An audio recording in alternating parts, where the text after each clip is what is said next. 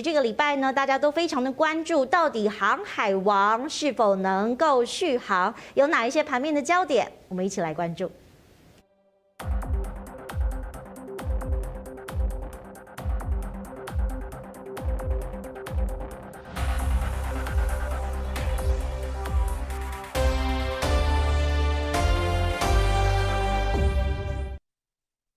礼拜呢，其实很多人还在关注的说，我们到底要谈哪一个类股呢？我们又回到了航运股。当然，大家可能会觉得说，人多的地方不要去，但是它其实就是这么受到关注。过去呢，这个礼拜当中也有很多的投资本人，尤其是在礼拜四的时候，接受到了上冲下洗的洗礼。未来大家都在观察这个航运股，如果在两百元以下的价位有没有机会来接近买点呢？我们先来从一些经济数据跟大家来分析整个航运股的前世今生。当然呢，先从景气灯号的这个指标来看哈。如果说呃过去大家可能看到今年。这个淡季不淡，旺季更旺的同时，接下来我们有几个档期值得关注，尤其是欧美的这个运输的复苏消费，大家看到了服饰的需求非常的高。过去大家可能会想到服饰的需求，大部分走的就是航运。如果航运的这个货运的这个能量非常的充足，下半年的旺季再加上耶诞档期，的确是可以期待的。我们来看到台湾呢，这个五月的制造景气灯号，大家可以关注哦，的确在。一百零九年跟一百一十年，好，慢慢的好转。但是如果说持平到扬升到繁荣，四月份我们的确看到了一个非常大的爆发，航运股也在这个时间点一路的往上走。所以维泰如果说依照大环境的经济指标来看，航运股虽然这个礼拜有很多的散户被洗下船了，但是他们还在观望的是，如果未来的基本面能够支撑，是不是？还有机会再观察航运的繁荣。嗯，好。如果说从整个景气灯号的一个部分来看哦，其实这个是刚刚之前秀秀出来这张图是这个台经院。是。好，那我们的国发会的一个景气对这个灯号也是大概就是在三月份、四月份开始就从这个黄红灯转为红灯。然后呢，分数已经接近到四十分以上，所以可以看得出来，其实在今年的这个台湾的 GDP 成长率的确是值得大家去期待。但是这个台经院的景气灯号跟这一个国发会的景气灯号其实有什么不一样呢？其实我这边我也特别去看了一下，嗯，就说其实台经院这边呢，它最主要是针对就是制造业相关，而且它把不同的这个就是制造这不同灯号里面哦。然后这个不同产业的一个比重把它放进去，那像从第二张图的意思是说，现在呢灯号是属于红灯的这个产业，总共是占了百分之六十一点五三。然后呢，黄红灯是占百分之二十六点一一。换句话说，如果说我们在讲说制造业的一个部分，这两个就是说在黄红灯以上的一个景气来看的话，大概这样加起来，其实基本上就已经有八十八个 percent 这样子的一个比例了。所以其实在今年，呃，我们看整个景气的部分，的确是非常非常的一个旺盛，尤其是在国内制造业的部分。那么当然，其实我们的是属于外销为主的一个经济体，所以如果说在接下来这一个呃，我们说的一个欧美陆陆续续去做解封的情况之下，我个人认为今年的第四季人们的消费的力道应该会非常非常强劲，也就是在感恩节还有在这个圣诞节之前，这个消费力道会非常的强劲。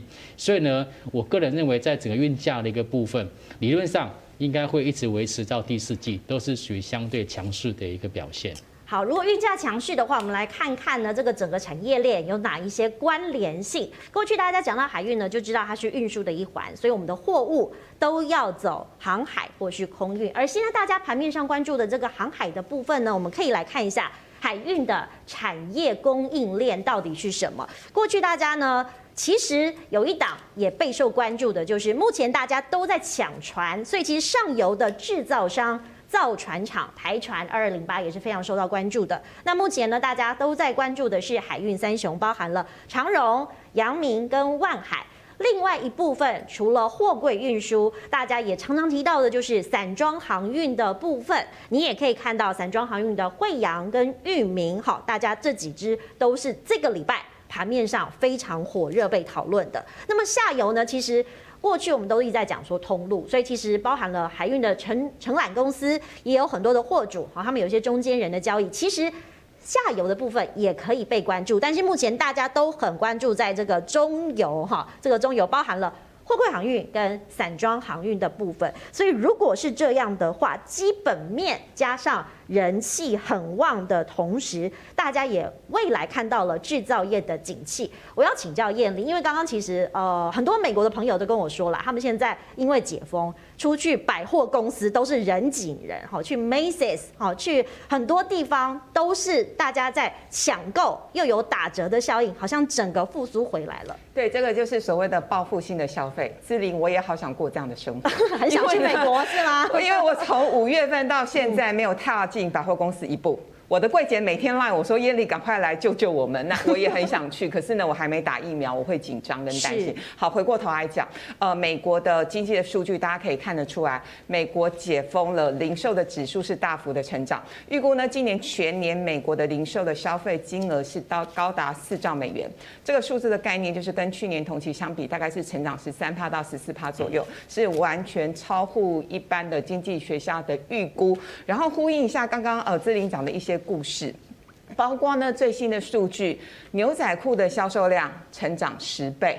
嗯，然后运动鞋略有成长，可没有那么多。是高跟鞋大幅成长，因为女生嘛要出去约会了，要跑趴，因为过去都不能办多人聚会。对，那去年卖的最好的是居家型的拖鞋，嗯，还有 T 恤，今年这些通通都不流行了。是，所以呢，其实这些数据都告诉我们，确实呢，解封之后呢，就有所谓的一些报复性的消费。那我们也看到，虽然台湾呢内需是比较辛苦，可是呢，基本上台湾不管是出口持续畅旺，因为呢。我们台湾是一个以出口为呃为导向的一个国家，嗯，所以不管是出口持续畅旺，或者是景气灯号连续。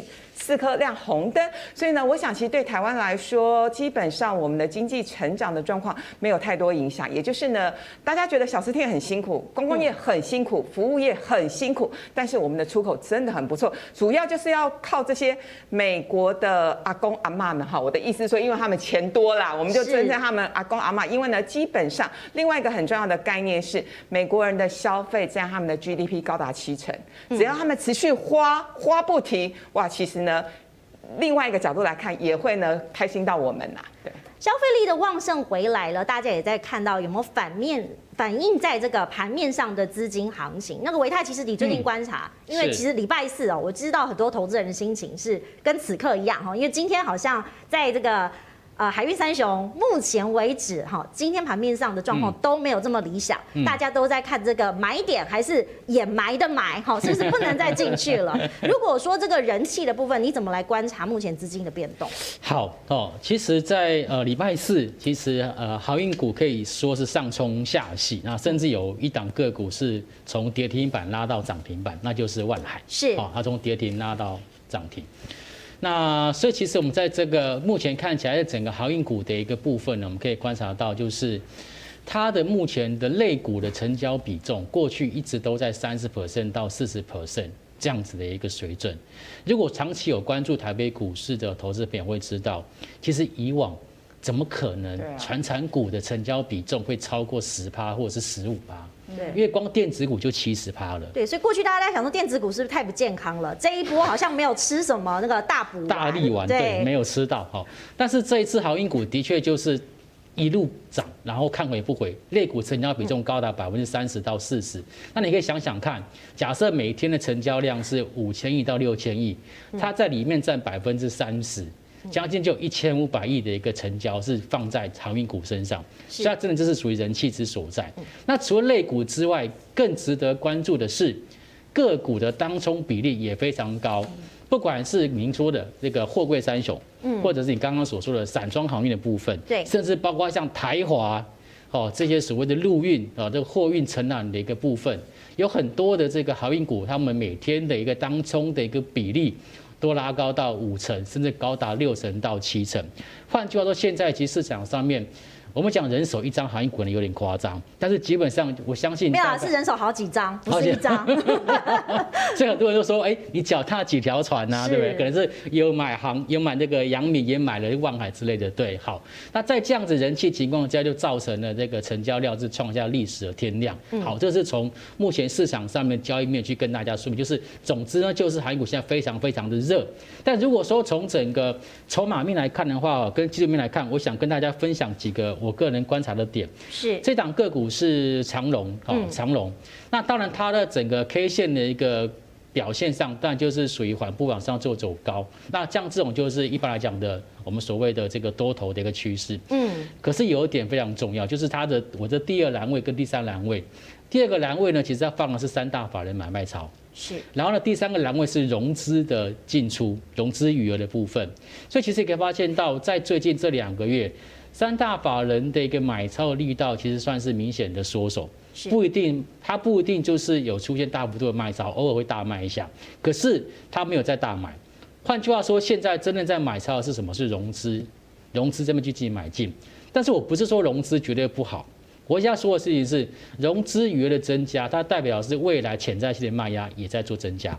因为融资的这个融资的这个利息是很高的，一年大概百分之六到百分之七。对，但因为刚刚讲到这个融资余额会不会在昨天，也就是礼拜四的这个时候就反映掉了？因为昨天我们来看一张图哦，很多的网友说他们是长荣这个 Evergreen 上面的韭菜，好，直接被收割。因为昨天这一波大家心情可能太紧张了，觉得真的要被洗掉了，赶快下船。对。但是如果是昨天提早反应的话，后续是稳定，还是说这只是前哨战而已？好。我要回答这个问题，很多人都说啊，融那我融资卖掉之后，股价是不是就准备要上涨了？其实不一定，因为当你融资卖掉之后，你为什么卖得掉？你为什么卖得掉？是因为有人跟你买，你才卖得掉。好，那问题在今天，你昨天卖掉的人，有人跟你买，对不对？就今天股价没上去，就在往下跌。换句话说，昨天买的人怎么样？他被套了，嗯，所以就会变成一套。套一个，一直连环套套下去。所以其实如果说我刚刚说，如果昨天买进的人还是用融资去买进的话，那很可能就是他又变成另外一批的苦主。好，所以换句话说，这个是长荣的架构。那同样的，我们看发现在阳明也类似的情况。嗯，阳明这一波也是一样啊。好，它也是法人的部分，其实在最近这一个月，基本上它都。没有在买超，是好都在观望。可是融资其实是是是陆陆续续有再去做一个加码的一个动作。那另外来讲，像这个万海的部分也是，万海更明显。万海在过去的这两个礼拜里面，其实融资增加的非常非常的快速，甚至它的一个法人的一个动向来讲，很明显就站在卖方。就类似这种所谓的筹码面，就是从筹码从法人移转到。这个一般投资人的手上的时候，确实这种筹码结构是比较浮动的。